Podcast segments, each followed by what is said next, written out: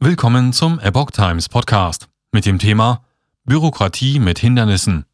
Impfnebenwirkungen werden diskutabel. Arztpraxis von Geschädigten überrannt. Ein Artikel von Susanne Aussitsch vom 9. April 2022.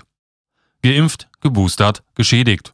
Für Menschen, die infolge der Covid-Impfung an schweren Nebenwirkungen leiden, gibt es in der Öffentlichkeit kaum eine Stimme. Einer, der sich für sie einsetzt, ist der Berliner Arzt Dr. Erich Freisleben. Aus seiner Praxis weiß er um die Probleme, mit denen Betroffene zu kämpfen haben. Schwindel, Müdigkeit, Sehstörungen, einschließende Schmerzen, Brennen in den Füßen, Schwellungen, Hautrötungen und, und, und.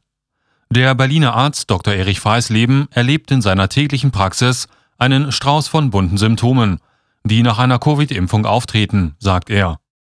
In einem am 3. April von Ärzten und Ärztinnen für individuelle Impfentscheidung veröffentlichten Interview berichtete er über seine Erfahrungen und ging dabei der Frage auf den Grund, ob man eine Covid-Impfpflicht mit dem derzeitigen Kenntnisstand verantworten kann. Als Freisleben im November 2021 öffentlich von seinen Beobachtungen in der Praxis und den auftretenden Impfschäden berichtete, wurde er von Patienten aus ganz Deutschland förmlich überrannt. Die Betroffenen schilderten, wie sie von Fachärzten als Psychosomatiker eingestuft und dass ihre Impfschäden von den Ärzten nicht gemeldet würden. Nun hofften sie auf die Unterstützung und Hilfe von Freisleben. In seiner Arztpraxis betreut er 2500 Patienten, etwa die Hälfte ist geimpft. Unter ihnen sind 40 Fälle mit wirklich schweren Nebenwirkungen. Das bedeutet Wochen- oder monatelange Arbeitsunfähigkeit, Krankenhausaufenthalt bzw. Berufsunfähigkeit. Als völlig ungewöhnlich schildert der Mediziner die Situation eines Patienten, der nach der Impfung über starke Kopfschmerzen klagte. Er wurde ins Krankenhaus eingewiesen, wo man ihm Blutverdünner verschrieb. Später starb er an einer Sinusvenenthrombose. Das Ungewöhnliche daran war, dass es auf den zwei zuvor durchgeführten CT-Untersuchungen dafür keinerlei Anzeichen gab, obwohl Kontrastmittel gespritzt worden war. So Freileben. Hinweise auf Autoimmunreaktion nach Impfung. Inzwischen ist bekannt, dass Spike-Proteine auch noch Wochen und Monate nach der Covid-Impfung im Körper und im Gewebe nachgewiesen werden können. Hierdurch können autoimmunologische Prozesse ausgelöst werden, erklärt der Berliner Arzt. Es gibt unterschiedliche Ansätze, um diese nachzuweisen. Zum einen handelt es sich um eine erhöhte D-Dimere, das heißt, irgendwo hat eine Gerinnung stattgefunden und der Körper löst diese Gerinnung auf. Als Hinweis auf diesen Gerinnungsprozess sind die D-Dimere erhöht um herauszufinden, was es mit den D-Dimeren auf sich hat, hat Freisleben bei 60 seiner Patienten vor der zweiten Impfung mit Community die D-Dimere bestimmt. 40 von ihnen hatten erhöhte Werte, wobei sie jedoch keinerlei Symptome zeigten. Einen weiteren Hinweis auf Autoimmunreaktionen bieten die sogenannten zytotoxischen T-Zellen. Diese sind dafür zuständig, vom Virus befallene Zellen zu vernichten. Auch bei der Krebsabwehr spielen sie eine wichtige Rolle.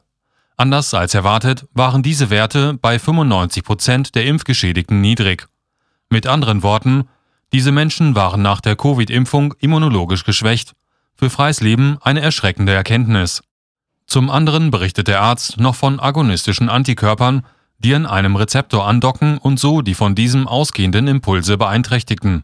Wer diese agonistischen Antikörper untersuchen lassen will, muss tief in die Tasche greifen. Laut Freisleben fallen Kosten von fast 200 Euro an. Eine Erstattung durch die Krankenkasse erfolgt nicht.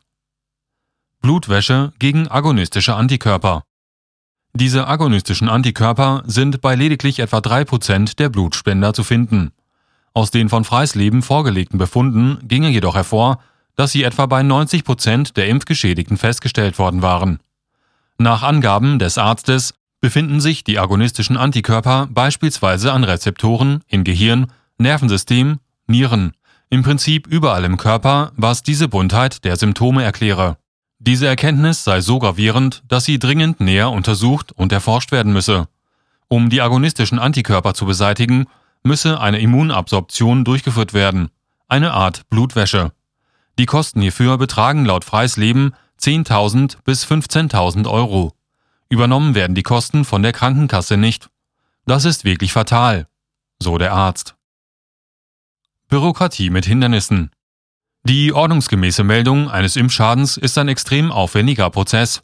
Chargennummern, Impfdatum, Vorerkrankungen, Medikamente, Symptome und so weiter müssen notiert werden. Freies Leben berichtet von fünf Fällen, die er in vier Stunden melden kann, wenn er akribisch arbeitet. 96 Nebenwirkungen, die er bei seinen Patienten nach einer Covid-Impfung festgestellt hat, hat er inzwischen an das PII gemeldet. Finden konnte er seine Meldungen in den PII-Berichten bislang nach eigenen Angaben nicht. Um den Ansturm von Impfgeschädigten und die damit verbundenen Meldungen in seiner Praxis zu bewältigen, hat er eine Kollegin eingestellt. Sie kümmert sich nun um die bürokratischen Anforderungen und erfasst die Nebenwirkungen und Symptome der geimpften Patienten systematisch, so dass auch zwischen Long-Covid und nicht mit der Impfung zusammenhängenden Symptomen unterschieden werden kann. Keine Impfpflicht für experimentellen Impfstoff. Mit Blick auf die Nürnberger Prozesse ist sich Freies Leben, der sich stark mit dem Thema Nationalsozialismus, Rassengene und Rassenideologie auseinandergesetzt hat, durchaus bewusst, Zitat, warum das Grundgesetz so kategorisch die Selbstbestimmung und die körperliche Unverletzlichkeit definiert hat. Für ihn steht fest, einen immer noch experimentellen Impfstoff darf man nicht zur Impfpflicht machen. Betroffenen rät er, sich mit gleichgesinnten Gruppen zusammenzuschließen. Dort finden sie nicht nur Rat, sondern auch seelischen Beistand. Denn besonders bedrückend sei für Impfgeschädigte, dass sie, selbst im eigenen Freundeskreis, wo viele die Impfung als unproblematisch erlebten, kaum ernst genommen sondern als psychosomatische Fälle eingestuft würden